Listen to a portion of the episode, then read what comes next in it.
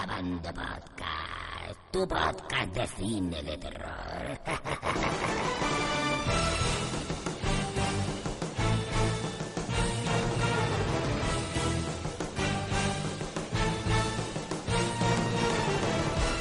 Bienvenidos a Bando Movieros a un nuevo Abando Podcast. Y es que estamos de vuelta. Cuatro años hace desde que grabamos el último podcast. Circunstancias de la vida, eh, a gente que no quería, que hemos tenido que volver a traer a rastras a este podcast. Pero aquí estamos para darlo todo y además en un podcast muy especial porque vamos a hablar de lo mejor y lo peor de, de este 2019 que termina en unos días. Y para ello, pues como siempre, me rodeo de los mejores contertulios, que además tengo todos presentes aquí en la sala y siempre a mi izquierda, como siempre. Iba a decir mi media naranja, pero iba a sonar raro, ¿verdad? Con lo cual aquí tengo a Javier Bocadulce. Muy buenas, Javier. Buenas, aquí el amnésico Javier Bocadulce. Tenemos a nuestro super técnico especializado en cine, don Pedro Hernández. Muy buenas, Pedro. Hola, buenas tardes. ¿Qué tal? A uno de los grandes colaboradores, nuestro traductor, nuestro especialista, nuestro visitante de, de festivales, don Eloy Arencibia. Muy buenas, Eloy. Buenas. ¿Qué tal? Nada más, eso. Bueno, y vamos a ir a ello, vamos a empezar eh, con- como, todos los, como todos los años, pero vamos a hacer un pequeño inciso porque este fin de semana eh, teníamos un estreno gordo que ya está sonando, por ejemplo, por aquí.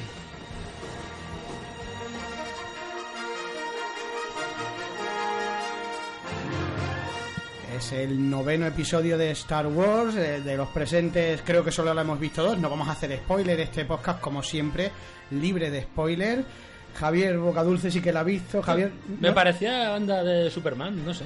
muy parecida, ¿no? Sí. Pero mm, Hombre, sí. que John Williams. Ah, claro. John Williams hace todas iguales, prácticamente. Como los donuts. Bueno, Javier, ¿qué opinas de Star Wars sin ser tú que no eres un super fanático de Star Wars? ¿Cómo lo viste? Ni super ni fanático, vamos, que he visto muy poco. No, pero la verdad que, mm, en fin, un poco. Creo que se nos va a olvidar cuándo la vimos, cuándo la- si la veremos otra vez. No sé, un poco. Me ha decepcionado un poquito, no solo el argumento del guion, los personajes. Lo único bueno, quizás, bueno, que tiene bastante acción.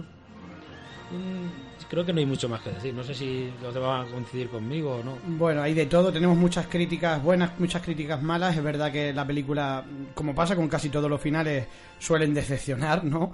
Pero bueno, yo que sí me considero un fan, un fan, fan de Star Wars, ¿no? Pues decir que, que me encantó el despertar de la fuerza, que me horrorizó los últimos Jedi, y esta pues se queda medio camino, cierra bien, hay que decir que cierra bien la historia, pero, pero bueno, yo creo que está muy por debajo de, de lo que fue las anteriores entregas en, en- en- en muchos aspectos, ¿no? Técnicamente es una maravilla, Abrams pues tira otra vez de nostalgia para, para conseguir aprobar por lo menos, y bueno, ahí, ahí ha quedado eh, ese Star Wars, ¿no?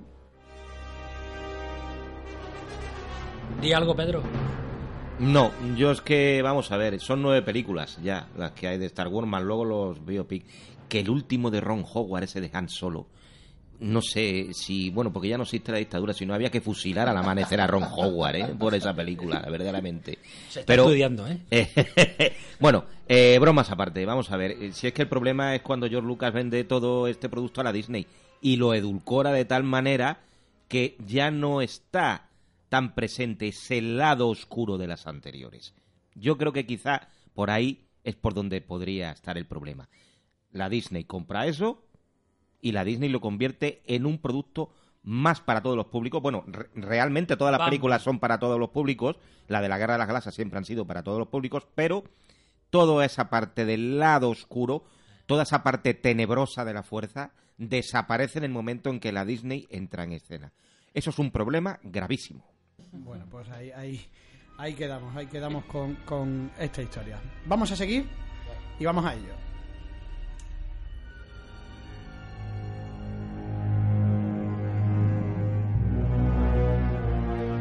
Bueno, antes que cierres, Pablo, una cosilla. Hay que decir eh, que John Williams es el puñetero amo, ¿eh? Porque vamos, casi con 90 años que tiene el tío. Sí, sí. Y sigue cierto. componiendo, ¿eh? Es cierto, es cierto.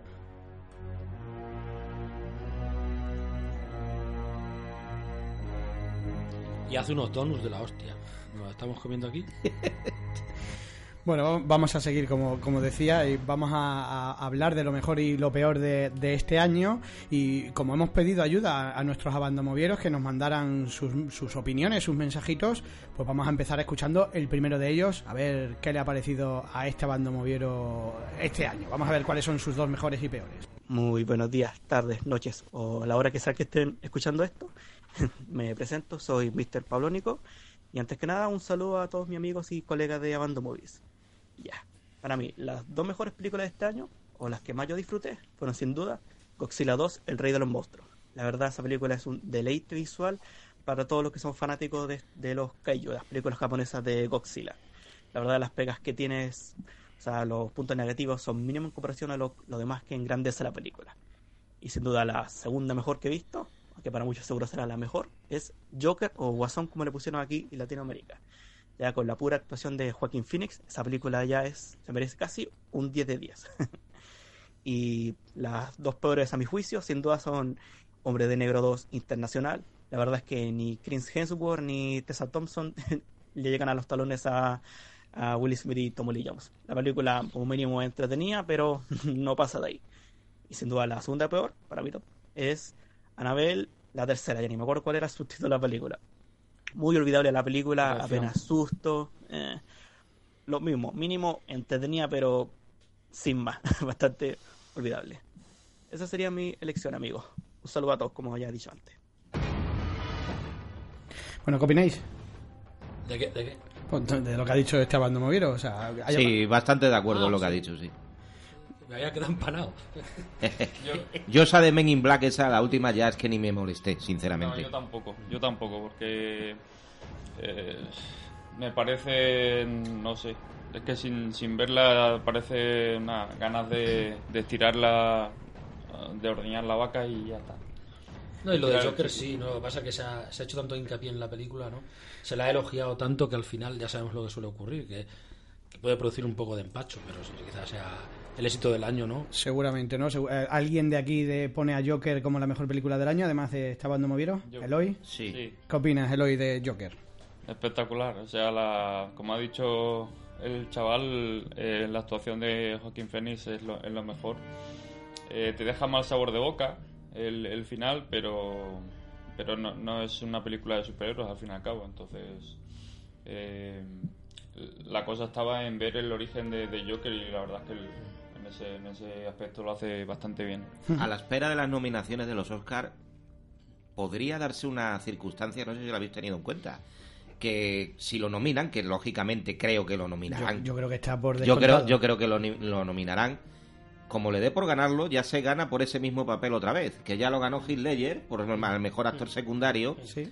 por la de película del Caballero Oscuro, ¿no? Pero yo la película la vi en el cine y me pareció formidable. Lo que pasa que la gente muchas veces va confundido. O se piensa que va a ver a un superhéroe. Y lo que es es un dramón tremendo. O sea, es, es una película sobre realidades sociales impresionante. Qué bien está eh, hecho, ¿verdad, Eloy? En la época de los 70, de finales de los 70, en los Estados Unidos. Con esa casa que tiene eh, el protagonista, con ese vídeo tan raro, ese vídeo eh, Betamax grandísimo que tiene allí, de esos grandes, ¡buah! que eran unos armatostes, los vendía mi padre cuando tenía la tienda de electrodomésticos, que eran unos armatostes que aquello cuando se calentaba olía. Y el nombre de la tienda, ¡buah! coño, un poco de Na, na, publicidad, na. aunque ya no existe. Madre, ya no existen, Marsan y Leocadio. Madre de mi vida, Marcelino Sánchez, Sociedad Anónima. Spoiler. sí, sí, sí, sí, sí, sí. Pero, pero voy a decir una cosa, que, que a mí la película, la película me ha encantado. O sea, me encantó todo. La planificación de los actores. Y fíjate que fui con un poco de rintintín porque del direct- era del director este de Las Vegas, ¿no? Eh, el director de la película de Joker es el director ¿Ah, sí? ese de, Sí. de cómo se llama, de Las. Vegas, esa. La, ¿Resacón en Las Vegas? Resacón en Ah, Las sí. Vegas, sí. Sí, iba con un poco de rintintín porque esas películas tampoco son muy allá. Pero me ha encantado, me ha encantado la actuación de Joaquín Phoenix y sobre todo la ambientación de los de finales de los 70 en, en, en Nueva York. Qué bien está hecha. Y el final épico, ¿eh? El Sí. final de la película Sin es spoilers, sin épico. Épico, absolutamente. Javi, ¿Qué? ¿lo secundas? ¿Cómo? Que si lo secundes... eh, Ah, sí, lo segundo, lo segundo. lo segundo después de lo primero, está claro. Bueno, vamos a seguir. Entonces, eh, antes de poner al siguiente Abando Moviero que nos ha mandado sus películas, Eloy, mm, desvélanos, ¿cuál es la peor película para ti del año? Bueno, que solo tengo una. Solo tienes una. Pues más fácil, tío. No he visto, admito que no he visto mucho cine este año. Pues mal, mal. Espera, espera, un segundo. Ahora, ahora ya puedes hablar. no, no he visto mucho cine, sí. Eh, quiero decir, eh, en, en salas, vamos. Pero vamos, que la de La Hierba Alta eh, me pareció un... Pues... Hacía mucho que una peli de terror no me aburría tanto. La hierba alta de Stephen King, ¿no? Película que ha estrenado Sí, en. Netflix. No la he puesto aquí, ¿sabes por qué? Porque solamente he hecho una lista con las películas que he visto en pantalla grande. Ajá. Esa la he visto en la tele, sí. La de Fue- la hierba alta. Fue la, fue la película encargada de inaugurar el Festival de Sitges. Sí. Mm. Con Stephen King suele pasar algo así, ¿no? Con las novelas que se adaptan luego al cine y tal. Que o, o, o la novela está muy mal y, y la película está cojonuda o viceversa. Y también es verdad que es que esta película parte de un relato muy corto y precisamente el, el hoy, no sé si estarás conmigo, la deficiencia de la película es que se estira demasiado, ¿no? Claro, eh, la, la cosa, o sea, el, el, el key de la cuestión es eso, es que el relato tiene cincuenta y pico de páginas y se acaba con él en media hora. En media hora está contado. Cuentan to- casi todo y el resto meten una hora y pico de, de mierda. Y, y las últimas 10 páginas y las últimas 10 páginas las acaban nada en los últimos 10 minutos. Es que es tremendo. Recomiendo efusivamente el documental de Movistar Plus sobre Stephen King. El que no lo haya visto, el que lo pueda ver, que lo vea.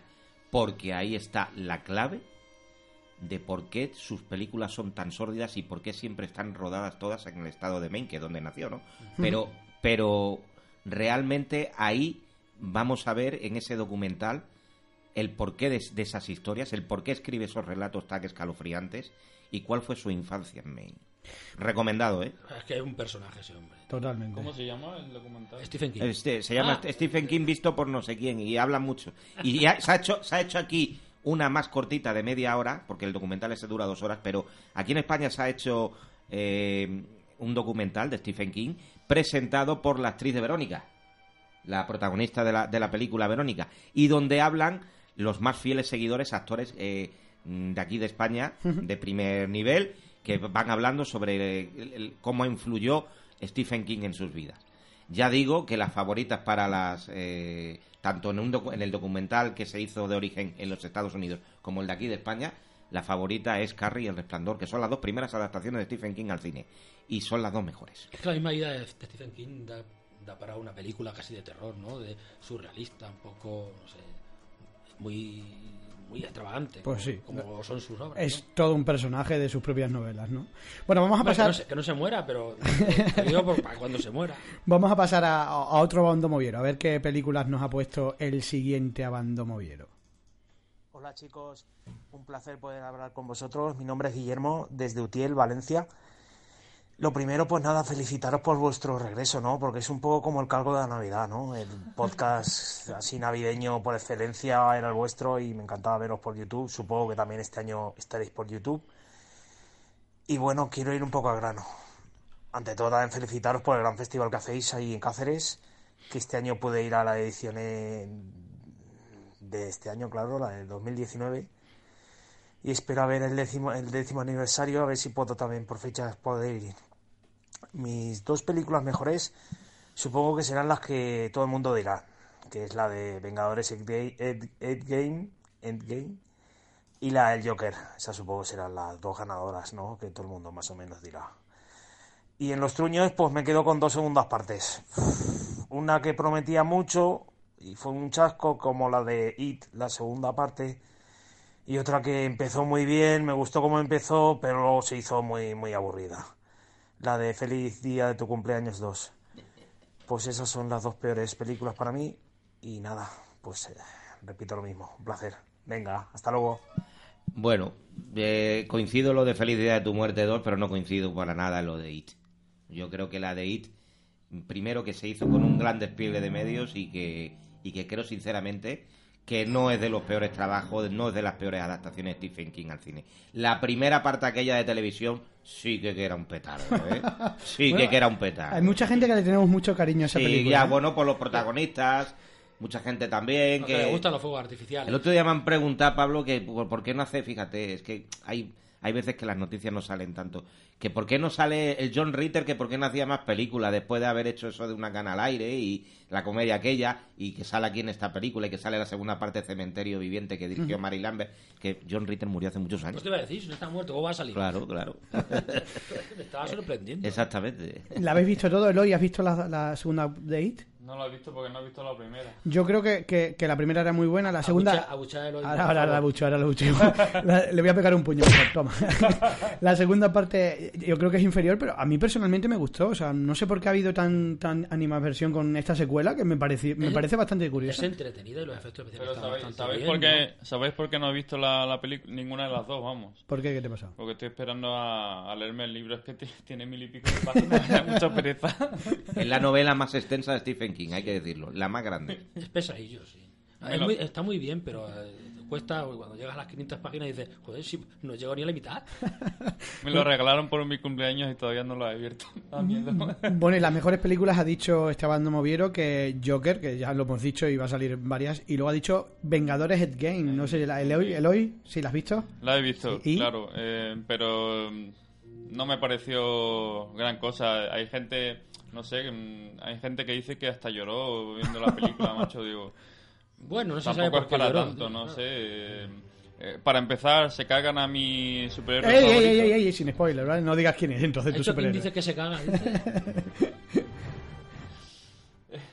Y, y tampoco, no sé, que sí, que es espectacular, pero no no me pareció para ni para Oscar ni para pff, la mejor película, no sé.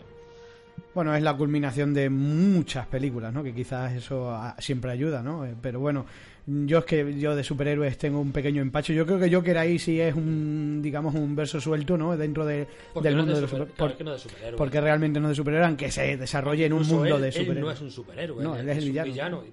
Es un villano en un, en un mundo atroz, ¿no? Digamos que. La que sí es muy mala es la última de Spider-Man, ¿eh? Hablando de superhéroes. Ha quedado como muy relegada, nadie ha hablado de ella. O sea, ya, Oh. ya es bastante. ¿eh? Un desastre. Es que Spiderman es un personaje cariñoso para la gente que ama el Pero la mundo, última, la última lo rizar el rizo. cargando, ¿no? Rizar el rizo es la última, vamos. Venga, vamos a más, vamos a por más. Vamos a por el siguiente abandomoviero a ver qué nos cuenta.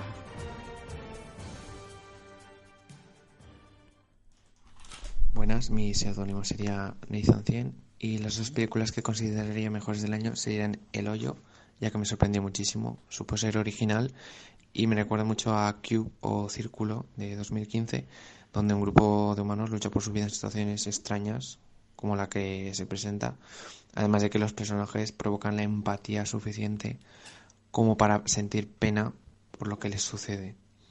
Después eh, sería un placer culposo para mí eh, Muñeco Diabólico, el reboot, por ser el retorno de la saga, que a pesar de ser, en mi opinión, de las más flojas de todas, las de Chucky, fue genial volver, volver a ver la saga en el cine. Y luego las dos peores serían a 47 metros 2, porque no logra mantener ningún tipo de tensión. Hay situaciones ridículas y las escenas bajo el agua no llegan a entenderse bien a veces. Amo las películas de tiburones y fue una gran decepción. Y finalmente la peor, Midsommar, por la ridícula evolución que tienen los personajes, en especial la protagonista. Situaciones que deberían provocar angustia, provocan hasta risa. Y la peli comienza muy muy bien, muy prometedora, pero se va desinflando hasta creer que esas dos horas y pico que dura la película llegan a su fin. ¿Quién es este que, que, que no le voy a felicitar la Navidad? ¿Por qué? Por lo de Midsommar. ¿Eh? Bueno, a, mí, a- mí no es Midsommar de nada. tío. Había- ha dicho cosas interesantes. Primero ha Sí. hablado de Midsommar. Yo creo que Midsommar es una película muy particular, es muy extraña, ¿no? Muy, Es muy difícil de entender. muy mal, mal, mal rollera, Y ¿no? luego que tarda mucho en arrancar, pero luego se mete en un mundo hiperbólico, surrealista, que no hay por dónde pillarlo. Y, y luego y, de- y demasiado macabro, ¿no? En cierto momento. No sé, es- una mezcla extraña. Por, por eso habrá gente que no le, no le guste, ¿no? Porque Bueno, y también ha hablado de Muñeco Diabólico, el reboot, lo ha colocado como. Ha dicho que se tomaba esa libertad, ¿no? Eh, ¿Habéis visto a- a- de aquí quién habéis visto Muñeco Diabólico? Yo no. ¿De aquí nada, Javier? No. ah, ¿La creo recuerdas? que Era de un muñeco, ¿no? Sí, muy, malo. Yo vi la, yo vi Sí. la original. El digitalizado, ¿no? Sí. Bueno, no estaba mal del todo. O sea, es una película de entretenimiento. Sí, es una película. mm, hay que decir una cosa: es que venimos de películas tan malas de, de Chucky, ¿no? O sea, que se, se ha ido al mercado doméstico y está de haciendo. un producto que- a lo mejor más Es está la, anterior en el hospital ese que se escapa de madre de mi vida. Es horrorosa. Yo no me acuerdo cu- cuál era el subtítulo El culto- de aquello. culto de Chucky. El culo El Chucky. culo ese, Chucky. que mala, eh. No, la maldición de- Malísima. Esta Sí, lo que pasa es que le daba un punto de vista diferente, ¿no? Sí, Entonces, bueno, eh, yo creo que no está, creativa, no quizá. está mal. Lo que pasa que, claro, toca lo de lo que pasa es siempre cuando tocas un clásico es muy complicado que, que te resulte, ¿no? Pero a mí me parece una peli que como mínimo está entretenida, pasa eh, muy gore, con mucha sangre, muy guasona, ¿no? Muy cachonda la película en ese sentido. Eh, y que veníamos de películas muy malas de, de este personaje. Son películas para ver con más de una birra dentro. Sí.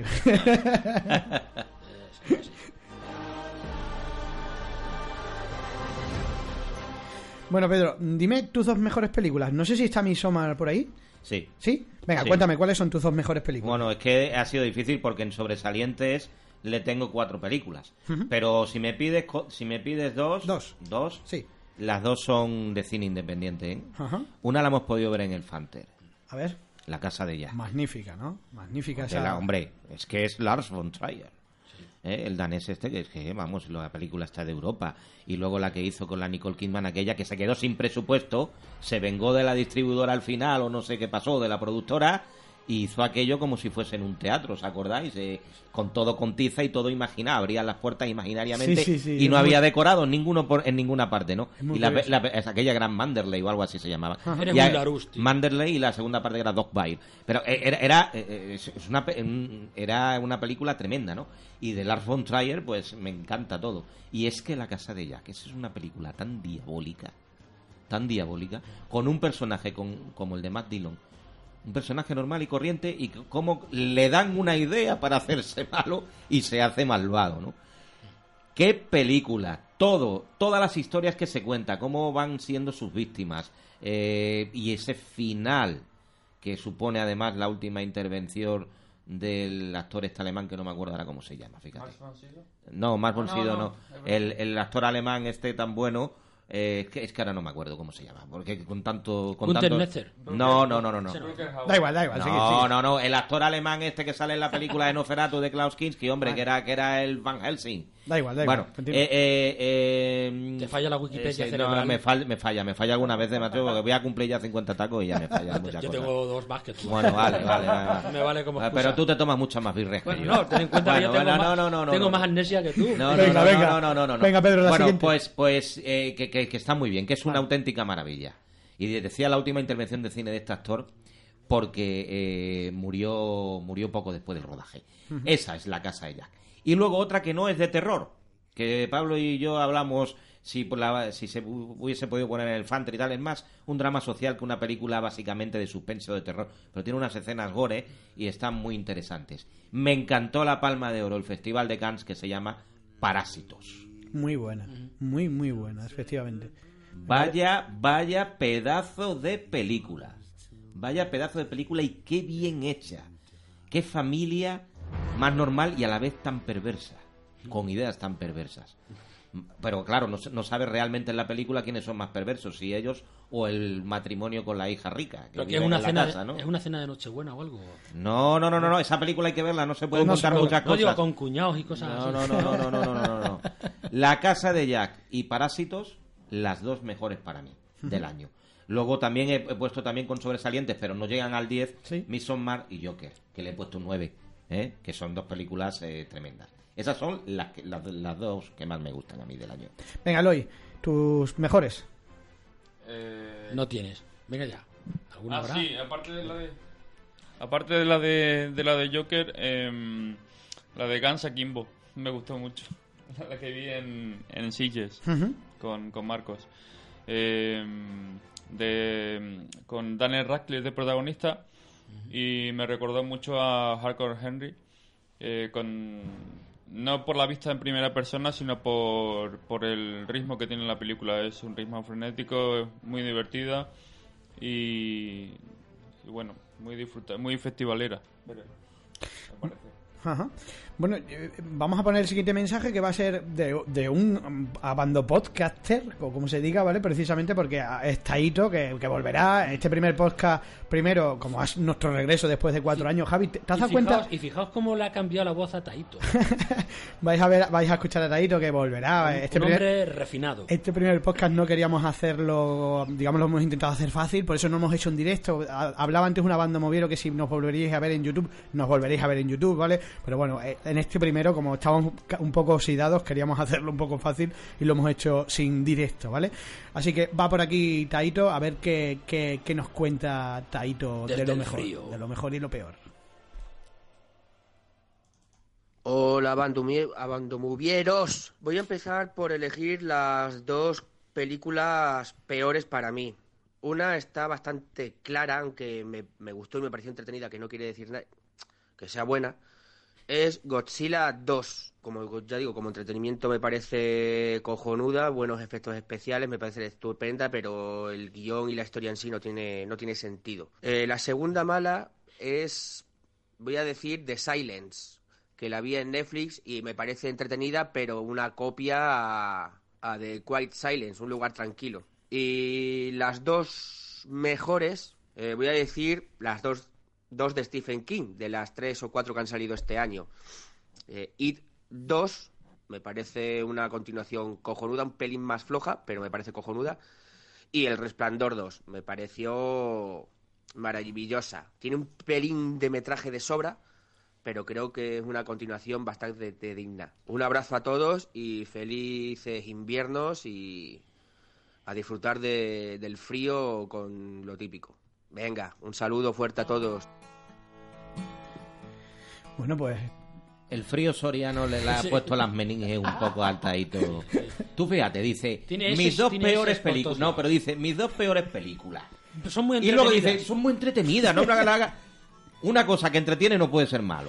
Bueno, yo, yo creo que quizá, quizá la palabra es decepcionante, ¿no? Hay veces que, Ah, claro. que marcamos a lo Eso peor sí. a, a la decepción, ¿no? Porque fíjate, es curioso, Godzilla ha salido como mejor película por parte de una banda moviera, Taito la ha colocado en la mala y viceversa. Ha puesto It como la secuela de It como una de las mejores y sin embargo otra banda moviera la había puesto como las peores. Bueno, esto está bien, que haya di- discrepancia aquí en cuanto a títulos, eso siempre enriquece, ¿no? Estoy poniendo la banda sonora de Puñales por la espalda, Ah. eh, Pedro, ¿la, sí, la la La he ido a ver. ¿Y la colocas en tu top? La- sí, bueno, la tengo, es una película que la tengo, la tengo puesto un 7. Está bien. Es una peli que, que poco a poco ha empezado a hacerse, a hacerse de notar, ¿no? Sí, pues es que vamos a ver, es, un, es como si fuese, como si estuvieses leyendo una novela de Agatha Christie. ¿Tú te acuerdas, por ejemplo, que ahora está de moda volver a poner las novelas de Agatha Christie? Sí, tenemos y varias entonces, entonces eh, eh, hay muchas, muchas adaptaciones y entre ellas las que hace Kenneth Branagh, que volvió a hacer un remake un tanto bobalicón de Asesinato en el Orient Express. Pero esta, aparte de la intriga que tienen las novelas de Agatha Christie, lo que tiene es eh, una magnífica, un magnífico plantel de actores. Todos lo hacen fenomenalmente bien, con Jamie Lee Curtis por ahí, que es la de la película de Halloween Sí. y la- las películas clásicas de Halloween. Y eh, lo que sí tiene es su punto de comedia. O sea, es tiene comedia negra, de esa negrísima como la de Noche de Bodas, ¿te Sí, acuerdas? sí, sí, sí. ¿Eh? Y le queda muy bien a la película. Además es larga y no aburre en ningún momento. Y es de esas que te sientas en la butaca, vas viendo y cada 10 minutos vas cambiando de sospechoso. Ujú. Bu, bu, bu, ¿Cuál será el asesino y tal? Y luego esto que solo Rolling Stone, Sweet Virginia. Bueno, tenemos aquí también a un experto en Agatha, Christie que se ha, se ha currado unos cuantos reportajes, Eloy, eh, que has hecho ahí esas comparaciones libros versus películas, que bueno, hay de todo, ¿no? Eh, ¿Qué opinas tú? De, bueno, no has visto Puñales por la No espalda, la, ¿no? no la he visto todavía. Me, me- así de entrada me parece. Tiene pinta de 10 negritos, puede ser. Pero. Y tiene, tiene buena pinta. La, ver- la veré, pero de momento no. Bueno, vamos a ir con otro bando movido. En este caso, un director o un futuro estrella de- del cine que seguro que va a llegar es Sergio Morcillo, un habitual de este Fantre, que de nuestro festival, Film Festival, que además lo ganó un año y a partir de ahí se ha convertido como el de la familia, porque además lo tenemos de jurado todos los años. Y bueno, está ahí preparando ya su, su, su película. Pronto lo entrevistaremos. Tengo ahí pendiente una entrevista para futuros podcasts, ¿vale? Vamos a escuchar qué es lo que opina Sergio, a ver cuáles son las películas mejores y peores de este año para don Sergio Morcillo. Ahí vamos. Bueno, las dos películas que menos me han gustado este año, eh, bueno, empiezo por Black Christmas. Esta nueva revisión eh, no funciona ni como slasher y como discurso feminista es bastante patético. Es una es un discurso bastante extremista, poco realista y que, y que no funciona. No funciona en ningún momento porque consigue que el espectador salga cabreado de la sala. Y la segunda película que tampoco me gustó eh, es otro remake, justo, que es la de Cementerio de Animales. No consigue contener la esencia de la, de, de la película original, pero tampoco de la, de la obra de, Stephen King. Eh, aunque no es una película extremadamente mala, es una película que es totalmente innecesaria. Bueno, no sé si, si alguien está de acuerdo. Creo que, Pedro, sí, tú no nos has hablado todavía de lo peor y lo mejor. No sé si estás con él porque... Yo creo, de lo mejor creo que sí, lo mejor sí te he hablado ya, la casa de Jazz y para De, de lo peor me refiero. De lo peor. Sí, es que no tenía dos, tenía tres, tenía esta de Navidad sangrienta. ¿Qué tal? ¿Tan Ahora, mala es? Un auténtico desastre. Es un auténtico desastre. Además es un remake encubierto. Porque es un remake que realmente no es un remake. Es otra cosa, pero con la, en la misma localización de la, de la primera parte. Que por cierto, la he visto hace poco en Dar Televisión, dirigida por Bob Clark, que luego hizo las películas de Porky's. Ah, sí. Exactamente. Cierto, cierto. Exactamente. Y luego eh, tenía a Margot Kidder, que era la, la Lois Lane de Superman, en una de los papeles principales. Y esa película está francamente bien. Pues la he visto el otro día por la tele y me ha gustado volver a verla. Pero esta es horrorosa. No tiene nada que ver, es una historia nueva metido en el mismo sitio, en una universidad. Pero ya está. La película no tiene nada bueno, ¿eh? Nada. Incluso uno, el- uno de, uno de los protagonistas es el Cary Elwes este de las películas de Twitter, Tornado y de la princesa prometida, que Nasty de Plastic. Sea, y a- aparte que lo que dice, lo que ha dicho ahora Sergio. Sergio tiene razón. Tiene un discurso feminista que vamos. Nada, ¿eh? Nada, de verdad, no, no, no, no. no. Es una película flan, francamente floja, floja, floja. De lo peor, ¿eh? La, Es- se- la segunda que ha dicho es Cementerio de Animales. ¿Quién la ha visto? ¿Eloy la ha Sí, llegado a ver? visto. ¿Javi sí la ha visto? sí, yo la he visto, sí la he visto. Yo, yo, creo que Javi está conmigo. Yo no la considero Es tan mala. entretenida. A ver, lo que pasa que como No. siempre es una revisión de un clásico. Me ha gustado en esa película ver a John Lithgow otra vez, que hacía mucho tiempo que no lo veía en el cine desde la anterior esta de Interestelar y luego las películas que hizo en los años 80 que se hizo muy famoso, pero bueno, era el tío aquel que se sentaba en el avión en, en, lo- en los, en la película, ¿sabes qué? De los límites de la realidad, ¿os recuerdas, no? Sí. Entonces, eh, pero la película, la película no, no me parece absolutamente, no, no, es que me, pare- me parece una copia un poco plano a plano de lo Pero de bueno, la es, lo que tiene un remake. Sí, es que si ya, se claro, parece claro, al libro. claro. Tiene algunos cambios que. Hay que- algunos cambios signi- significativos, Sí. significativos, pero no es, yo, ah, no es, vamos, le tengo puesto un insuficiente, pero no es la peor. La peor con Navidad Sangrienta para mí. Hay dos que las tengo empatadas, que son Feliz Día de tu Muerte 2, Que ya la he escuchado por ahí también. que otro he escuchado que Y es Zombie. horrorosa, y La Llorona, que salí Oh. llorando del cine. salí llorando del cine, Dios mío, qué bodrio, La Llorona. Bueno, vamos a seguir con, con Sergio porque solo hemos escuchado sus dos peores. Vamos ahora con sus dos mejores. A ver cuáles, cuáles son las dos mejores para Sergio. Bueno, ahora pues voy a decir mis dos películas, bueno, dos de mis películas favoritas de este año. Empiezo por una, bueno, una película estadounidense eh, titulada Daniel Isn't Real. Eh, no se ha estrenado en España, la vi en el Festival de Sitges este año. Me encantó, me encantó porque es una película que habla sobre los problemas eh, mentales, ¿vale? Y lo, y lo lleva a un terreno de fantástico muy bien hecho. Luego, otra película que me ha conseguido impactar bastante, que bueno, es española, que la pude ver en, la pude ver en el Festival Nocturna de este año. Se titula Amigo, eh, dirigida por Oscar Martín y producida por Elena Muñoz. Y, y bueno, qué deciros de esta película. Es una película de bajo presupuesto, ¿vale? Que está además protagonizada por Javier Botet y David Pareja. Y, la verdad es que es una auténtica maravilla. Es como si dijéramos eh, la nueva versión de Misery, pero contada desde un punto de vista mucho más eh, fantaespañol eh, clásico. Es una película que me ha impactado, pero soberanamente para bien.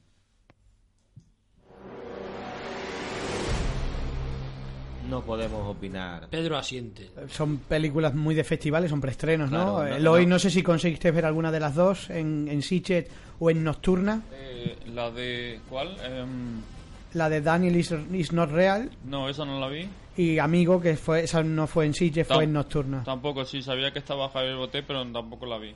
Ajá. Bueno, pues ahí esas dos recomendaciones estaremos muy atentos. que Javier seguro- Botet está en todas las películas. Sí, es verdad, pero además es de Estados Unidos también. Es, Es un nuestro fenómeno. Robert De Niro. La Totalmente. última, la última que sale es eh, Legado en los Huesos, me parece. La vi También. el otro día, sí. Sí, sí, es que están todas. Sí. Y, eh, y una que está por estrenar también está metida ahí. Es que está en los huesos. Ah, la de Malasaña, que también la protagonicía. Que esa eh, la tenemos que ver, ¿eh? Porque Sí, se sí, estrena sí. en enero. Sí, sí, sí, sí, sí. La de ventajas de viajar en tren también. Sé que en, en Sitges presentaba tres películas, macho. Claro. Ventajas de viajar Ah, en tren. Amigo, ¿no? amigo también en Sitges. ¿También fue en Sitges? Ah, Sí. pensaba que no, que solo había sido en... Amigo, ventajas de viajar en tren y al- alguna otra. Eh, No me acuerdo. Según Bueno, de dónde sea el tren, Eloy. Eh, eh, estoy poniendo este sonido, ¿no? Eh, Porque nadie ha comentado esta película. ¿Eso qué es? Eso es Terminator. Hemos tenido Ah, este año una entrega de Terminator. yo No sé quién la ha llegado a ver. Yo no. Pedro la ha visto, Eloy la ha visto. Yo tampoco. ¿No la habéis visto? No, me he santiguado así porque yo la saga Terminator dejé de verla hace ya mucho La tiempo. Terminator. hace Bueno, yo sí la he visto. Yo he sí- visto las tres primeras. Yo sí que, sí que he visto esta película, que había ciertas expectativas con ellas porque regresaba James Cameron eh, a la producción, que ha recuperado los derechos. Y tengo que decir que la película es un auténtico desastre. Bueno, tu Creo- opinión no es vinculante porque eres el que lleva el, eh, conduce esto. Entonces Yo- no, no, ah, no eh, vale. Fijaros que ha, ha pasado completamente desapercibida en todos los comentarios de todo el mundo y es que es una película que su historia es peor todavía que, que, que Terminator Genesis, que, que- ya era mucho decir, pero me parecía Terminator Genesis todavía un poquito más interesante en cuanto a su desarrollo y estamos ante una película que es completamente prescindible. Te ha Y- saltado subconsciente. Ha dicho, ha dicho su histeria. Su histeria. No sé por qué. Su historia, su historia es, patética. Eh, La aparición de Schwarzenegger es ridícula, o sea, está metida con calzador, ya vamos, ya no saben qué hacer para sacar a Schwarzenegger y la película eh, deja muchísimo que desear, me parece un- de- para mí lo más, una de las cosas más decepcionantes si es que alguien se había llegado a hacer algún tipo de expectativas. Luego aparece Sarah Connor, pero Sarah Connor a mí me pasa como me pasó con Halloween, el- la nueva película que hicieron, que es que es una caricatura de su personaje, o sea, es completamente exagerado. Mm, Bueno, es- me parece muy floja el regreso de Terminator. No sabemos si ahí se quedará o porque Cameron en principio ha dicho que, que quería seguir para adelante, que tenía tres más pensadas para esta franquicia que, que- que no está siendo muy rentable, la verdad. o sea, Terminator. Pensionator, ¿no? Antes, antes o después de las de Avatar, porque vamos. Bueno, Avatar, eh, Avatar yo creo que es una leyenda urbana, ¿no? Ah, Supuestamente ya llega en 2021. Hoy precisamente ha salido unas declaraciones de Cameron que ha dicho que con la secuela piensa recuperar el primer puesto de película más taquillera que se le ha arrebatado Claro. precisamente Vengadores, ¿no? Le falta dinero y ya está. No me gustan a mí esas cosas de que si yo gano y tal. Es como aquí en España cuando Santiago Segura le decía a Menábar después de rodar los otros, después de, de recaudar los otros lo que recaudó. Dice, sí, pero ahora viene ya el Torrente 2 mío. Te vas a enterar. Sí, el arte no tiene nada que ver con eso, ¿no? Es taquilla. Entonces, bueno, es una... A mí la de Terminator eh, no la he visto y, y sinceramente no iba a verla en cine. Bueno, a lo mejor sí, sí, lo, la tuviera a tiro, sí. Pero tengo que decir que me, me causaba mm, buena sensación el, o me hacía esperanza el, el ver a Schwarzenegger y a, y a Linda Hamilton juntos otra vez, pero por lo que, por lo que he oído no ha valido para nada, para mucho, vamos. Es que el papel de Linda Hamilton es exagerado. O sea, es- o sea, si es que Sarah Connor tampoco era tan. Pero aquí es, es Rambo. Por cierto, que este año también hemos, ha, hemos- ha vuelto a la palestra John Rambo. No sé si alguien la ha llegado a ver. No, No, pero no hables mal de ella porque Taito te puede echar una broma. Está- estáis un poco verdes. Os, os tenéis muchas faltas este año. No, ¿eh? faltan, no. Es que hay películas que realmente no te llaman. Bueno, tengo que decir una cosa. Esta de Terminator, que estáis hablando, y esta de Rambo, ya la juntamos las dos. Aquí en Cáceres, ¿cuánto han aguantado la cartelera? Se la ventilaron a las dos Muy semanas, poco. ¿eh? Es que no han tenido mucho, no han, no han- no han funcionado muy bien. Bueno, yo, yo tengo que decir, yo sí, sí que la he visto, la, la nueva entrega de Rambo. Es igual, es otra caricatura de Rambo, como le pasa a estas películas, pero eso sí, es una película gore a más no poder, ¿eh? o sea, hay sangre y, y Rambo en estado puro, pero bueno, la historia es un disparate y es un poco increíble, pero bueno, podría llamarse Rambo como podría llamarse, yo qué sé. Es como si haces una película eh, con imágenes de los entrenamientos que están realizando los gimnasios eh, Schwarzenegger y Sylvester, ¿no? Eh, sí, causa casi emoción, porque melancolía, pero, pero ya está, pero porque te gustan los actores, los personajes que han interpretado, pero quizás está un poco ya, no sé, Parece de que. geriátrico, ¿no? Parece que hoy en día se centran nada más que en la sangre, macho. Todo tiene que tener un montón de sangre para tener éxito. Es, es así. La sangre es vida. Siempre es, un- es un recurso bastante interesante. Bueno, mm, creo que por ahí ha sonado antes Doctor Sueño. Eh, yo sí que la coloco en una de las mejores Sí, del sí, año. sí, ¿eh? yo- me parece una Notable, notable alto, ¿eh? me parece una gran sorpresa porque yo no esperaba nada. Yo- Notable alto. Yo, de lo poco que, que escuché de la novela, la historia me pareció una chorrada. Y tengo que decir que el Mike Flanagan, este que, que es su director, que, que- que es, el tío es, es un fenómeno, porque la verdad es que película que coge, incluso serie, que hemos tenido la, la, película, la serie de Netflix de la maldición de Hill House, que Mm. está muy muy bien, el Ujú. tío es un fenómeno, y esta película yo creo que es una de las mejores del año. Javi, tú que Ah. eres nuestro experto literario, ¿qué recuerdas de la novela? Sé que no has visto el libro. La, la película no la he visto. El libro sí lo leí hace ya El tiempo. libro sí. No, yo lo, lo que recuerdo es que como lo habían vendido como una continuación del Resplandor, que a mí es un libro que no me, no me fascina, ni mucho menos, pero es que no es como es como una novela independiente, como si no tuviera nada que ver con excepto pequeños detalles que puedan aparecer reseñados, pero y una novela muy pasable. Muy pasable, quiero decir, muy olvidable. Ujú. No es gran cosa. No sé, pero suele pasar con las novelas de Stephen King que cuando no tienes muchas expectativas sobre ella o no te deja un buen recuerdo, al, al pasarla al cine, eh, crean un producto que, que todo el mundo suele coincidir en que es cojonudo, lo cual molesta mucho a, a Stephen King. Me imagino porque eres consciente de que su novela no vale una castaña. Precisamente con El Resplandor hay mucha polémica, ¿no? Porque Stephen King odia la versión que hizo Stanley Kubrick del Resplandor, pero precisamente Doctor Sueño en la película se, se, se acuna un poco en El Resplandor de Kubrick y no en su, en su historia, ¿no? Y ahí ha habido cierta polémica, pero la verdad es que esta película encaja perfectamente con El Resplandor han de Kubrick. sido, han sido además fieles a los orígenes porque la película, al igual que la primera parte, la han rodado en formato pequeño, no la han rodado en scope, no sé si os acordáis. Eh, es un cuadrado, ¿no? Realmente. Sí, de Eh, hecho, de- el, inicio de la película pone el logo de Warner antiguo, Exacta- incluso. Exactamente. Y no solamente eso, sino solamente viendo la primera escena, la de la niña, Sí. con los captadores allí, bueno, no se pueden hacer spoilers, No. pero bueno, solamente viendo, solamente, solamente viendo la primera escena, solamente viendo la primera escena, ya sabes que te va a gustar lo que vas a ver a continuación. Ya sabes. Y, con- y otra y otra igual que, que la que estábamos hablando anteriormente, otra película con final épico, ¿eh? Sí, sí, sí. otra película totalmente. con final épico. Totalmente de acuerdo. Totalmente de acuerdo. Bueno, pues ahí queda Doctor Sueño, que también la incluimos entre los mejores del año, Eloy. ¿Más mejores del año?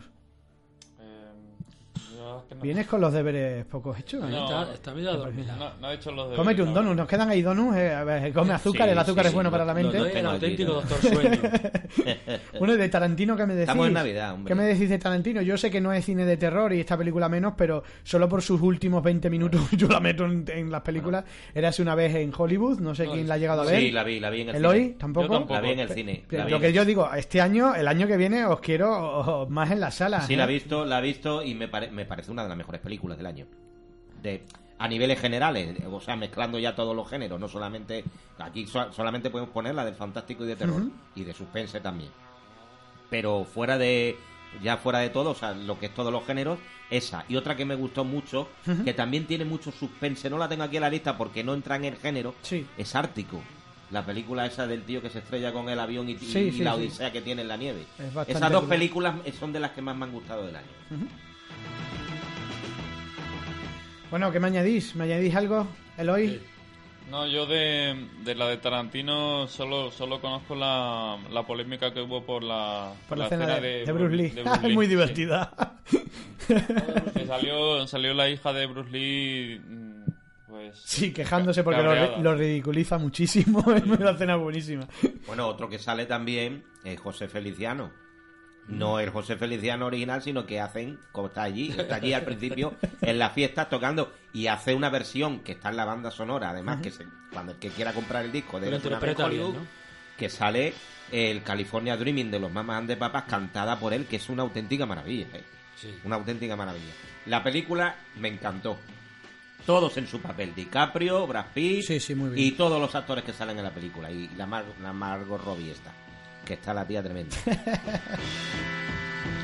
Bueno, me da miedo preguntar porque tampoco sé si la habrá visto nadie, porque está dentro del Toza Bando Movies, está bastante alta, pero como estáis tan faltones, inténtalo. ¿alguien ha visto Alita, Ángel de Combate? ¿De pollo? Sí. ¿Alita de pollo? Yo sí, yo sí. bueno, sí. bueno. Eloy, alitas de Venga, pollo, Eloy. no. A mi Alita sobrino, a mi sobrino le encanta. Tiene un final un tantillo triste, pero a mi, mi sobrino le encanta. Venga, Eloy, dale, a ver qué opinas de esta peli, esta adaptación de, de- de manga. La verdad es que no puedo decir mucho porque yo creo que, aparte, se basa en un manga, ¿no? Eh, no, no conozco el manga y no, es una película pues entretenida para ver en cine, supongo, porque es eh, eh, por las escenas de, de batalla y tal. Pero la verdad es que no me, no me quedó... No te llamó la atención. No, ni fu ni fa. Y Funifa. Bueno, una peli de acción, ¿no? También está por ahí James Cameron en la producción, ¿no? Y Robert Rodríguez, si no recuerdo mal, es su director, ¿no? Bueno, y está eh, dentro de- de- del top de este año de, de nuestros abandomovieros general, pues por ahí la colocan, la colocan bastante bastante bien, que bueno, yo a mí también me sorprende porque lo que tú dices, Eloy, a mí me parece una peli bastante bastante olvidable. ¿no? Olvidable. Sí. Sí, no tiene tampoco es digamos que uno la recuerde. Por ahí se están peleando para hacer la secuela que, que al final la recaudación fue mm, regular.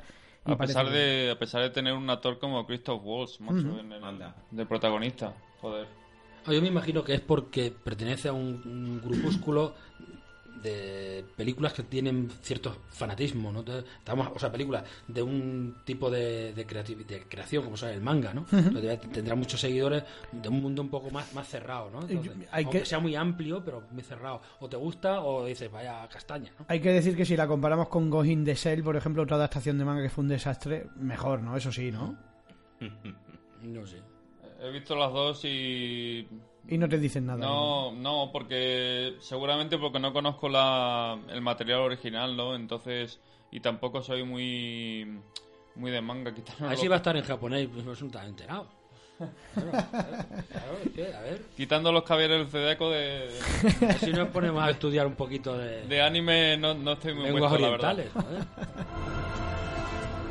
Bueno, por ir, por ir terminando, eh, vamos a comentar una cosa, eh, no lo hemos hecho nunca, pero este año lo he querido hacer, y es, vamos a decir cuáles son las tres noticias que más visitas y repercusión han tenido en Abando Movies, ¿vale? Eh, voy con la tercera, que me ha sorprendido, porque la tercera noticia más con más repercusión dentro de, de Abando Movies, de las noticias que damos todos los días, es, leo titular, fallece la parapsicóloga Lorraine Warren. Ah, sí, hombre. Ha sido una de las noticias más sonadas. Hubo una gran polémica en los comentarios. Ya sabéis Sí. que en Abando Movie siempre hay muchos mucha- muchos golpes, ¿no? Siempre hay, hay- hay muchas pe- peleas. Sobre todo cuando, cuando tocamos cosas de Marvel Marvel versus DC, ¿no? Que ahí es cuando la gente se vuelve loca. Pero hubo aquí una polémica porque hay mucha gente que la tilda de estafadora, ¿no? Y otros pues que dicen que no, ¿no? O sea, bueno, aquí habría otra posible polémica, ¿no?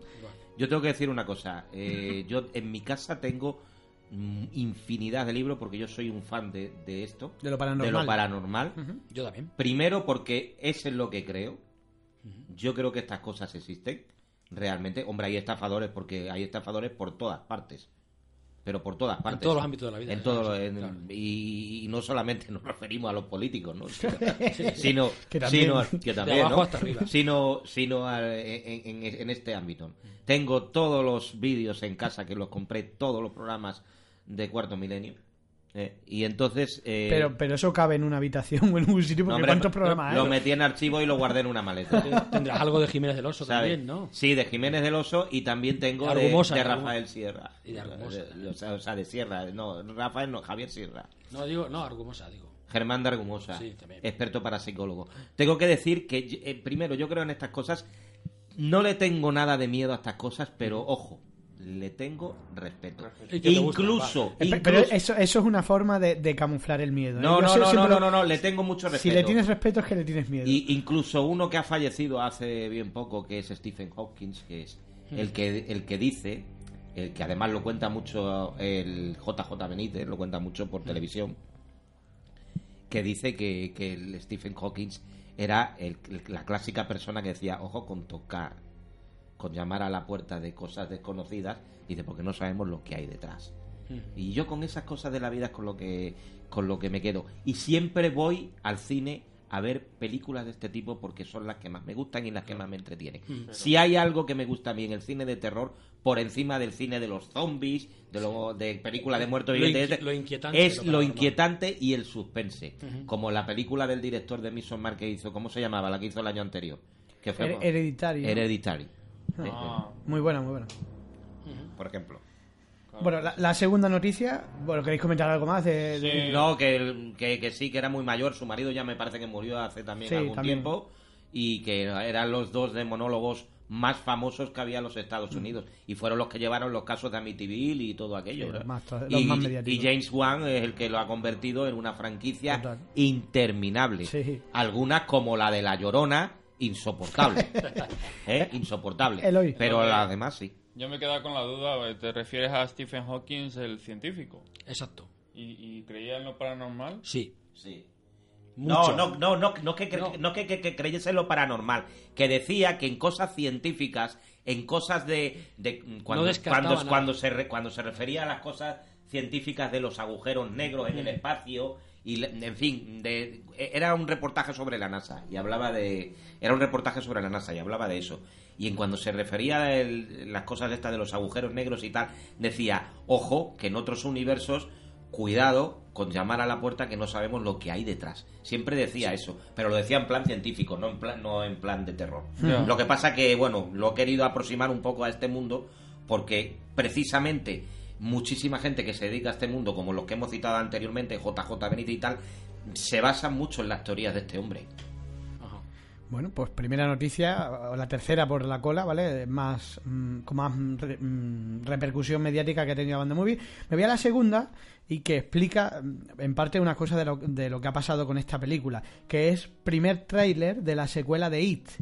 Claro, eh, eso significa que esta película tenía unas grandes expectativas, ¿no? Porque si es la segunda noticia del año, evidentemente es porque había muchas ganas de, de ver esta película y entiendo ahí un poco quizás que es verdad que la película bajaba un poco el listón de, de la primera, pero aún así yo me parece una película bastante decente, por lo menos decente y, y con un Tiene- con un payaso que, que, a- que a mí me- tiene- a la gente le gusta La payasos. segunda parte tiene una secuencia inicial muy buena en el parque Muy de atracciones. Sí, ¿eh? sí, sí, sí, Esa sí, está sí. muy bien hecha, ¿eh? Sí, la del sí. puente. Sí, sí, sí. No, Muy bien, y la que está debajo de, de, de una grada deportiva, que aparece Ey, una chica, una, pe- una ey, peque ey. que tiene una mancha en la cara y que se la- ey, ey, y ey, ey. tiene escenas muy inquietantes, ¿no? A mí personalmente sí que me gustó, ¿no? ¿Para cuándo una película de Gaby Miliki? Oh, sería bastante, sería La bastante hay, la hay, la hay. La- esa la dirigió Hace Enrique mucho tiempo. Guevara en los 70, ¿eh? Sabía que lo iba a decir porque yo la he visto también. Había una vez un circo, se llama la Exactamente. película. Bueno, y voy con la última que, que corrobora más- todavía más todo lo que hemos estado hablando. Y la noticia más, eh, re- más mediática del año ha sido primer tráiler de Joker. Como era lógico. Normal. Como era lógico, que explica un poco pues eh, lo que ha pasado en general con, con esta película, ¿no? Aquí en Cáceres la han quitado de la cartelera la semana pasada, ¿eh? Fijaros desde cuando se estrenó, ¿eh? El tiempo que lleva. Y quitan mañana, mañana desaparece de la cartelera ya con los estrenos previos a, a Navidad, la de, que no tiene nada que ver con género de cine de terror, pero que lleva desde el 27 de septiembre en cartelera aquí en Cáceres, la de Amenábar. Sí, sí, que, Vaya también, tela. que también ha durado, ha durado. Vaya tela, ¿eh? Tres meses. Bueno, pues mm, lo tenemos. eh, eh, esto está finiquitado. Yo no sé si queréis añadir algo. Bueno, mira, ya que hice una lista. Sí. ¿eh? ¿No la ver vas a leer? A ver si Eloy, la- a ver si Eloy lo comparte conmigo. Venga, pues léela, lo tengo Pedro. aquí al lado. Léela, Pedro. No, mira, una lista de, de, de, de 30 películas que hemos visto, ya hemos hablado de la mayoría de ellas, pero mira, películas que se quedan por ahí. El hijo, Buena peli, buena peli. Sí, sí, muy. ¿qué os pareció esa? Pues me parece una sorpresa porque es la ¿qué típica. vas a pe- elegir? ¿Qué es lo que? Porque es la típica. No, no elegir, simplemente Ah. comentar. Porque es, es una Ha película. dicho el hijo y no dicen, no el hijo, nada. el hijo, El hijo, el el hijo. hijo. Ah, el- hijo... El- Es como un Superman malo, ¿verdad? Sí, Es sí, sí. Ah, ya sé cuál dices. Pero es una historia, es una película bastante independiente, ¿no? Creo que tenía producción del director de Guardianes de la Galaxia, si no Sí, recuerdo mal. sí. Una versión oscura de Superman era. ¿o Sí, sí, Sí, sí, sí. Y está bastante, bastante Muy interesante. Maliciosa, ¿eh? Muy sí, maliciosa. sí, sí, con escenas muy, muy, muy jodidas, ¿eh? Y Eloy, ¿no viste Esca- Escape Room? Sí. También, también. Eh, eh, la escape room es.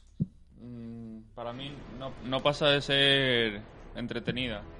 Pero. Pero está bien lo de las habitaciones, ¿verdad? Está bien hecho. Sí, a ver, que esas películas son tipo Cube otra vez, ¿no? Tipo Cube, eh, de gente pues encerrada en un sitio sin saber por qué está ahí ni nada. Está, está bien. Me gustó más la, la siguiente que tienes debajo, la de nosotros. Nosotros. No hemos hablado de Sí. ella, ¿no? A- a- a- esta película tiene, tiene un problema y es que es la típica película o que odias o que te encanta, porque hay una hay gente que la, la a mí pone me a parir. gustó, a mí me gustó, ¿eh? Eh, Por lo menos es un, un poco original, es un poco extraña, ¿no? Es difícil Claro, a veces de porque tiene- seguir. porque tiene conceptos que hay que conocer y y es muy Sí, del mundo americano. ¿no? Esa- exactamente. De una época determinada de Estados Unidos. Con un final sin hacer spoiler impactante. ¿eh? Sí, lo que pasa es que la película hay veces que, que, que genera que genera risa, ¿no? O sea, que eh, tiene escenas un poco que, que te quedas como... Porque joder. parece eh, que estás viendo algo en clave y es que en realidad es al- algo, es algo codificado porque está hecho para un público muy determinado. ¿no? Sí, tiene eh, Para lo que una tú dices. sociedad muy determinada. Transcurre ¿no? en una época Claro. que, que yo creo que en España es bastante desconocida. Claro. Y, y- y nos suena un poco eso de la cadena humana, no, no lo llegamos a entender muy bien si no te documentas un poco, y yo creo que es uno de sus problemas quizás aquí, pero su protagonista está genial, ¿no? El Lupita Nyong'o es, Es genial. es espectacular. De hecho, hab- hablaban de que tendría la posibilidad de que por la película fuera nominada al Oscar. Hablaban de, de que hay posibilidades de que, de que entre, porque la verdad es que hace un, pa- un doble papelón, hay que decir, hace, ¿no? hace un papel ten- ten- o sea, tremendo. O sea, lo que hace es espectacular. Eh, Te da un- una cosa verla y oírla hablar. Venga. Az Astra. Az Astra. Coméntanos, yo no, no creo No que de aquí no la hemos Una visto película nadie. de ciencia ficción. Muy bonita, pues digamos la eterna lucha entre los existencialistas, es decir, entre lo que es el ser humano y las estrellas. Y, y- mm, yo sin verla, no es una pedrada, porque es que mm, a mí yo por lo que he visto de ella me suena a la típica paranoia, Una tipo, pedrada viene Es de una Pedro, pedrada- de Pedro, de Pedro viene Si te pedrada. pare- si te pa- un tipo te- Solaris me refiero, si- ¿no si es algo te así? pa- No, no, no. No. Si te parece una pedrada, por ejemplo, la de Gravity. con No, no, no me parece una Bueno, pedrada. pues esa es la que más se parece. Bueno, Solaris es entonces- una pedradita. Esa es la que más se parece. Ya está. Venga, continúa con ese listado, Pedro, que nos vamos. Gosland. Bueno, una peli del Fanter, además, eh, de este año. Esa es buena, ¿eh? Fantasmer, total. Esa es buena. Buena peli. One Cup of the Dead. Esa es eh, una de las sorpresas del año. y De, hecho, en varios medios la colocan como lo mejor del año. Bueno, es una peli que es verdad que. mm, sobre todo le gusta a la gente que, que tiene algo que ver con, con las pequeñas producciones cinematográficas o que, o que por lo menos ha cogido una cámara y ha rodado un cortometraje, porque yo creo que es un auténtico homenaje a, a todos ellos. Nosotros, que muchos de los que estáis aquí habéis grabado cortos, ¿verdad, Javi? Los habéis ¿Eh? sufrido, los habéis. No, no sé de qué estás hablando. Venga, Pedro, termina. Venga, vamos terminando. Verano del 84. También del Fanter. Bueno, yo, Vale. esa peli eh, entretenida. Sí, ¿sabes? pero está bien. Es una especie de, de, de Stranger Things, pero bueno, de, de otra manera. La ¿no? conclusión del protegido, Glass, Cristal. Bueno, Está bien. En- Pero eh, está en el top de Abandon Movies, aunque es una peli que, no sé, ahí Shyamalan hizo una cosa un poco rara. Me gustó más eh, la anterior, la de mm, la de Split, que no me acuerdo cómo se llama. Sí, sí. No me acuerdo cómo se llamaba en español. Eh, y ya para terminar, Nación, un grupo de películas que estaría Nación Salvaje, que es brutal, es brutal con las muchachas estas que se, bueno, a través de, un- de una broma en el teléfono móvil la que montan, y muy sangrienta, aunque también un poco muy respetuosa, ¿eh? Aquí se le ha ido la pinza un poco al director, se le ha ido un poco. Muy Sí, larmostrina. exactamente. El sótano de más, Buf, a ti no te gusta, yo ya lo discrepo, me parece, Discrepa, me ¿no? parece horrorosa. vale. Me pegué toda la película pensando, pero arranca, arranca, y no arranca. Yo creo que vamos. En fin, más allá de la interpretación de la protagonista, que sí está bien. Y ya está. No sé si a Eloy le gusta alguna más por aquí. Le- no, yo decir de la de Glass me Sí. decepcionó bastante. A Eloy lo que le gusta son los donuts que tenemos por aquí. Pues no quedan ya, Pero ¿eh? un- uno, uno queda para él solo. Ya que, que además es suyo que llega más tarde. Ha llegado, ya se han venido cuatro, ¿eh? Ah, tengo que decir una cosa. Otra película que no hemos hablado que es penosa. A ver. Zombieland mata Ah, y remata. ¿La habéis cierto, visto? es cierto. Sí, No. yo, yo, ma- yo mataría y remataría al director. Dece- decepcionante porque la primera al menos era divertida. Sí, la era primera era entretenida. entretenida y divertida. Pero esta es horrible. No, es que por eso mata y remata, realmente y con remata al unos diálogos de pena. Y hay una... ¿Tú la has visto, Pablo? Sí, sí, sí. Hay un- Sin spoiler, ¿eh? No, pero que, que- no, No si no, no voy a hacer nada, no, si no voy a contar ninguna cena. Pero que hay una de las protagonistas de repelente la pija esa que se sube en el coche, Sí. que yo la estrangularía al amanecer. Es muy, La muy exagerado. Es lo que os he dicho madre de mi vida. de Sarah Connor, de, de, de, de Jamie Lee Curtis en Halloween. Es que es una caricatura de lo anterior. O sea, es todo tan exagerado, ¿no? Que no lo era en la Pero original. una caricatura, pero sin clase. Claro, ninguna, exactamente. Ese es el problema. Bueno, lo decías de Glass. No, no puedo, no puedes hacer spoiler. no puedo decir nada. porque está, el señor Bruce Willis. Yo sé que tú sientes debilidad auténtica por Bruce es, un Willis. de- es un detalle que me fastidió mucho, pero no puedo decir No nada. lo puedes decir porque es spoiler. Bueno, Sí. bueno. Y, y también me, me he quedado con la curiosidad desde que dijiste lo de Black Christmas. El alegato feminista, no sé, pues, ¿me podéis explicar eso un poco? No sé. No lo sé, porque que yo no, la, yo no la he visto, lo ha dicho Sergio, que dice que es un alegato exagerado, ¿no? Eh, Pedro, tú lo has visto, ¿no? No sabía Sí. que había... Bueno, vamos a ver. eh, es, eh, es que ahora no, me- no nos podemos meter en política, tío. es que, pero, pero, es que, ¿sabes qué pasa? Que ahora hay mu- es, está- estamos viviendo una época en todo el mundo, en los países democráticos y países ya eh, civilizados, de, eh, digamos, eh, lo políticamente correcto. ¿no? Entonces, aquí yo creo que se sobrepasa. Es cierto que la película empieza que- con la protagonista que tiempo atrás sufrió, que eso no estoy contando ningún spoiler porque es la primera secuencia, ¿eh? Tiempo atrás, tiempo atrás sufrió una violación y quiere una inusitada venganza por ello. Pero mm, de eso a que los el, el género masculino sea una porquería, pues hay un abismo. Bueno, pues ahí... Bueno, y no nos metemos más porque la gente se mete mucho en esas cosas. es lo que estamos y yo soy además una persona muy democrática y muy Queda y claro. muy tranquila y, y muy y- y muy tranquila. Queda claro, queda claro. Bueno, pues vamos a terminar aquí. eh, Bueno, una horita de podcast. ¿eh? Yo pensaba que no íbamos a llegar porque estábamos muy desentrenados. Esperemos que, que, que nuestros abandomovieros secundan a este podcast, ¿vale? Y seguiremos, seguiremos. Volveremos a la carga, Pedro. Quiero decir una, una última reseña. Esto, mm, esta página web, Abondo Movie, que existe hace muchos años, igual que también existe hace muchos años el Fanter Film Festival. ¿Que ¿La quieres comprar o qué? No, no, la, no, no, no, no la, no la quiero comprar, pero quería, quería decir una cosa. Esto lo lee mucha gente y tú, Pablo, seguramente sabes que mm, si no lo leen siempre, si lo husmean siempre, las distribuidoras aquí en España ven tu página web, ven todo y tal. Y yo quería dirigirme a ellos y decirle, señores, primero están las pantallas de cine, luego está la televisión. Es indignante que la gente se quede en España por culpa de una cadena de televisión que ahora también lleva cine, se quede sin ver películas como El Irlandés en pantalla grande y se quede sin ver, yo me quedo sin ver El Hoyo.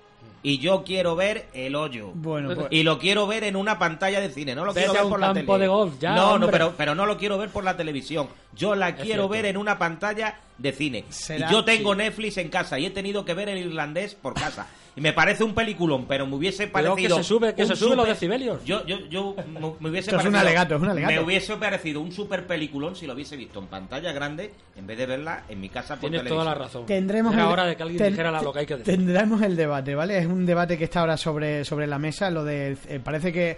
mm, Si el videoclub no consiguió tumbar el cine, ahora tiene un, un adversario Es que, hay- puede ser muy dañino hay- para el cine. Hay solamente ahora mismo una que es Netflix, pero ¿y si las demás hacen lo mismo? Bueno, vamos a ver, vamos a verlo. Pero será un, un- un buen debate para tener, insisto, eh, más adelante y, y da para un podcast, da para un podcast, precisamente eso. Bueno, nos despedimos, lo dejamos aquí. Espero que os haya gustado. Vamos a cerrar eh, a- antes de que despida todo el mundo y lo dejemos eh, sonando, ¿vale? Vamos a dejar un micro relato que Javier Bocadulce nos va a grabar en cada podcast, ¿vale? Vamos a concluir siempre con un micro relato, esos micro relatos que además podéis seguir en, en Facebook porque él se dedica a ello, a soltar esos micro relatos por, por las redes sociales. Y bueno, terminaremos con él, eh, lo digo para que ahora cuando me despida, lo que escuchéis, pues será ese micro relato. Bueno, Loy, muchísimas gracias, re, re bienvenido, eh, eh, pero más deberes, la próxima vez te voy a poner los deberes, Sí, ¿eh? Es verdad. Has es venido, verdad. has venido flojete este año, ¿eh? Suspenso. Yo creo que seguro que has visto muchas más series que películas, seguro. Seguramente. Ahora, ahora está de moda. Ha venido a comerse los donuts, el cabrón. Ha dejado sin nada. Don Pedro Hernández, que, que, madre mía, no, eh, tienes unos alegatos tremendos, ¿eh? Y, y eres el único que ha hecho los deberes y con, con nota de más, ¿eh? La primera del año, ¿eh? Underwater, todo el mundo al cine en enero, a verla. Javier Bocadulce, suspenso, aunque tú eres más de libros, yo lo sé. Suspense, suspense. Suspense, Ah, sí, vale, vale. suspense. Sí. Sí, suspense. Bueno, y un servidor, Pablo Carrero, aquí a los mandos de este Abando Podcast. Muchísimas gracias a todos por escucharnos. Estamos de vuelta. Feliz Navidad a todos. Abando Podcast, tu podcast de cine de terror. Caperucita cogió el lápiz y dibujó un sendero. Lo rodeó de maleza y se introdujo en él. Continuó dibujando mientras avanzaba. El lobo husmeaba. La abuela pasó la página y Caperucita apareció en el reverso, mostrando un rostro aterrorizado. Tras ella, una sombra oscura revelaba unos ojos inmóviles y brillantes, rodeados de una espesa mata de pelo. La abuela agarró a la niña por sus manos dibujadas y la arrastró hacia afuera, dejando que los colmillos del lobo solo pudieran asomar entre las hojas del libro cerrado de improviso como un ansioso marcapáginas. Abando Podcast, tu podcast de cine de terror.